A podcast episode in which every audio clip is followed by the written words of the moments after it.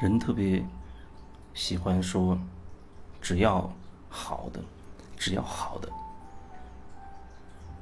每个人心中可能都有对于这个好的自己的一个定义、一个标准。但是究竟什么叫做叫做所谓的好呢？如果你用好坏对错去评价一个事情的话，我觉得那就已经不是事情的事实本身了。事情原本是什么样就是什么样子，原本那件事情是什么就是什么。可是呢，你基于你自己的那套信念系统，基于自己的思想、观点、标准等等，基于自己的这一一大堆东西。把你眼前的这个所谓的这个这个事实进行重新的去解读，做了一个评价，得出某种结论。那你说，在这样一个过程当中，事实还存在吗？事实已经被你切割掉了，我感觉就是像就像被切掉了一样，切割掉了。在这个过程中，你唯一能看到的，恐怕就是你，你是用什么样的信念？系统是用什么样的思想观点和标准来对这个东西做评价的？你能看到就是就是自己的那一大堆东西，那一大堆东西很可能跟事实已经没有什么关系了。但是人很容易就会注意力就会被自己得出的结论、做过的这个评价带走了。最后还有事实吗？恐怕根本就没有什么所谓的事实了。如果能去掉这些自己额外添加的东西，那么原本事情是什么样，它就是什么样。哦，比如说一个人走在大街上，闯了红灯，闯了红灯，后来被车撞了，啊，就可能就是这样一个过程。这是事情本身某一个层面啊，某一个层面它是事实，深层可能还有好多东西，只是说某一个层面这是事实。一个人闯红灯。啊，然后被一个另一个闯红灯的车给撞了。但是看到的人恐怕，他开始运用自己的那那套意识系统去开始解读了，开始解读评价是非对错了。事情本身就是啊，一个人闯红灯被另一个闯红灯的车撞了，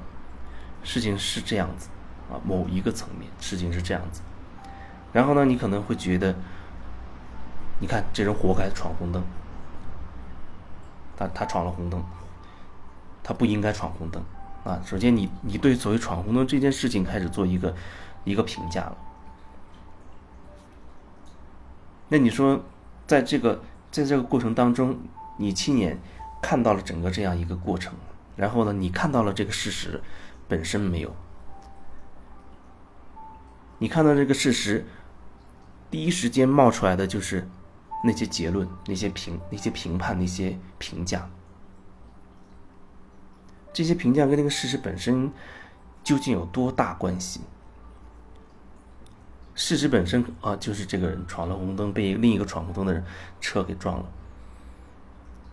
然后你看到这个过程，可是你脑袋冒出来的却是各种各样的评价，各种各种是非对错的这些东西。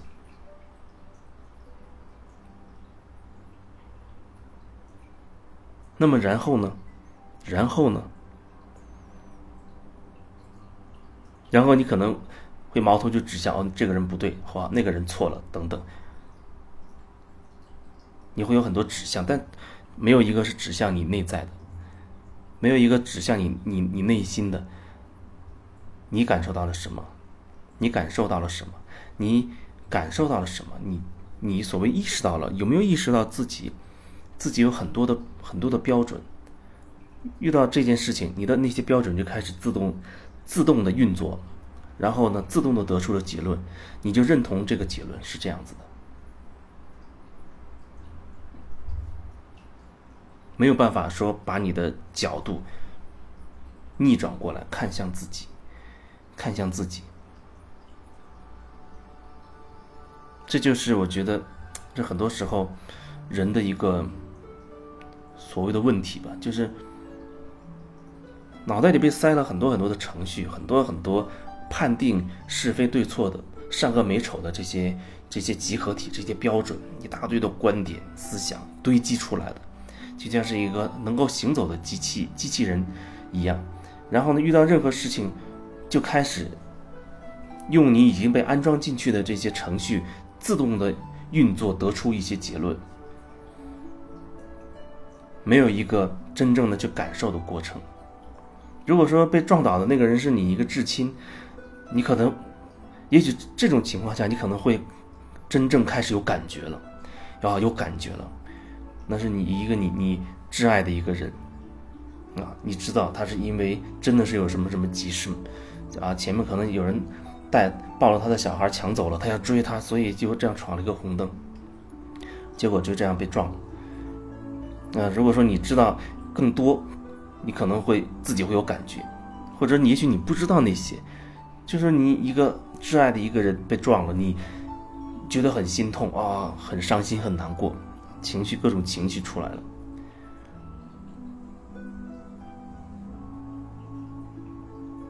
不然好像我们始终好像在看着外界，看着外界的人，看着外面的事情，没有办法同时跟自己。内心产生什么对应，产生什么某种某种关联、某种连接。呃，去看就是去看，看到这件事，就是看到这件事。那个人闯了红灯，或者那个人不走斑马线，啊，他他是不对的，啊，那个人欺负弱小，他是他是个坏人，啊，还有一个人看到一些这种事，他不主动挺身而出，啊，他也不是一个见义勇为的人，就是。全部都是这些东西组成的，啊，我们要生活幸福，要有一定的资金，啊，如果你在一些什么北上广大城市，你的月收入不能低于多少啊？然后你要有多大的房子，你最好还要有一个车，然后你要你要保证自己生活的这个健康，还要啊有一些好朋友、闺蜜等等，然后每每天或者每周还要保持几次健身，每次健身不能。低于几个小时，然后每每次健身的这个总的消耗的卡路里要达到多少，全部会把你你的生活会由这些已经被安装进去的这一大堆知识啊标准思想观点，去把你的生活分解分解为这个是合理的，这个是不合理的，这个是对的，那个是错的啊，你应该这样，你不应该这样，没有你自己。虽然你说这所有的事情都是我在做，好像，啊，都是我在思考，都是我在得出的结论，可是我只能说，你没有你自己，你自己被压缩到几乎没有了。那些得出结论的，说这个该这样，那个该那样的，到到底是谁？到底是什么？透过你这张嘴，透过你这个人。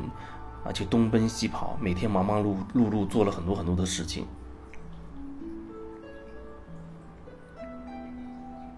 为什么有的时候人要经历一个很大的一个痛苦、一个创伤，好像才能领悟一些什么东西？不然的话，他好像一直一直要往前冲，一直要不停的往前冲，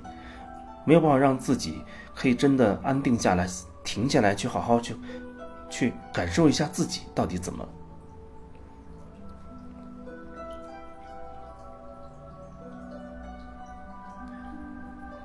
就像以前我在生生了重病住院之前，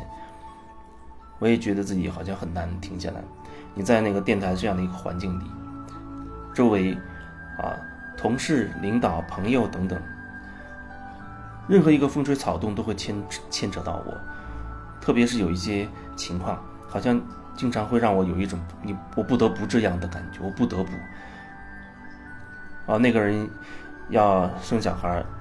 要请假，让你带他的班要带几个月。然后那个人还有一个人，他出出了点什么什么事，让你帮一个忙。还有呃，也许那个领导让你带着几个自己手下的人去。外面去吃饭，然后或者跟其他的什么广告客户去去喝酒等等，你总会有很多很多的理由来说服自己，我只能如此啊，我只能这个样子。到慢慢慢慢慢慢的人就会觉得生活嘛就是这样，生活嘛就是有很多不如意，生活嘛就是要很努力的拼搏，生活嘛就是要拼拼命的赚钱，然后呢可能才能改善一下自己的生活。大家都是这样的，你看，的确，你看看你的左右前后全都是全都是这样的状态的人，全都是这种状态的人，不仅仅是在电台，在其他的公司、其他的单位，几乎都如此。就像我以前做过那么多各种类型的工作，那几乎都是这个状态，因为都是在集体意识这个大纲里面，所以大家都这样。既然大家都这样，那我就只能听天由命了。我也只能这样，随着这个洪流，啊，我也去拼命挣赚钱，我也要赶紧去啊贷款买房，然后剩下的时间更加努力赚钱，然后去还贷款，然后该干嘛的时候干嘛干嘛，该谈恋爱该结婚生子，然后该养小孩，小孩该呃上幼儿园，该找一个好学校，该等等等等，就是。人生看呀，看来每个人的故事都不一样，但是那个大纲都是一样的。故事的大纲都已经列好了啊，你是属于这种类型的，你就按照这个大纲走；那个属于另一种类型的，那那是另外一个大纲。故事的大致结构都已经摆在这儿了，你从生到死给你铺垫好了，没有自己出来活过，没有自己，没有自己，更别说什么活出自己了。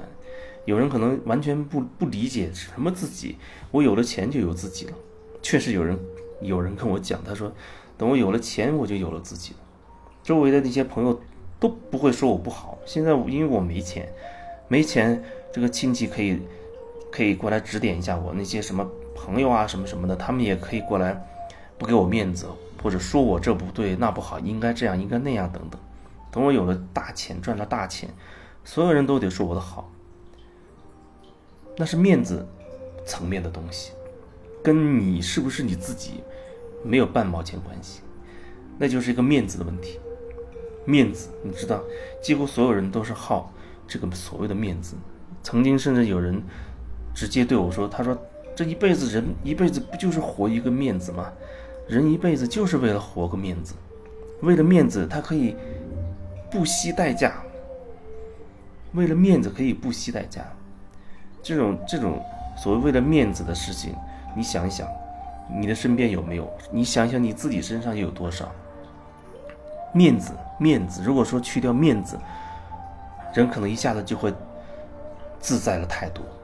不为面子而活了，人可能就真的会自在太多了。去掉面子，可能还有很多东西需要我们好好的去梳理、去感受那些背后的啊看得见、看不见的。对我们造成了影响的等等等等，原本就已经是很一个很错综复杂的一个一个状态了。但或许这一切，你因为无没有办法感受啊，因为只是活个面子，所以你跟自己完全就没有任何连接啊，就只是在集体意识的洪流当中被推着走，被推着出生、上学、工作。结婚、生孩子、带小孩，努力赚钱、买房，然后养老，然后最后可能，呃，去医院，啊，送别人去医院，自己去医院，等等等等，最后死掉，好像没有什么特别之处，没有什么其他的可能性。看起来你会说，啊，我有了钱就有很多可能性啊，人生要有理想，我们要奋斗，觉得那些东西可能很大程度。或许，或许这样说太谦虚了，很大程度都是扯淡。因为你没有自己，你自己从来不曾活过，你又谈什么一切这个还是那个的？你从来就不是你自己，你只是一一大堆思想、一大堆观点塞进去的那些程序，然后照着去执行，然后跟这世界各种关系发生各种爱恨纠缠的关系。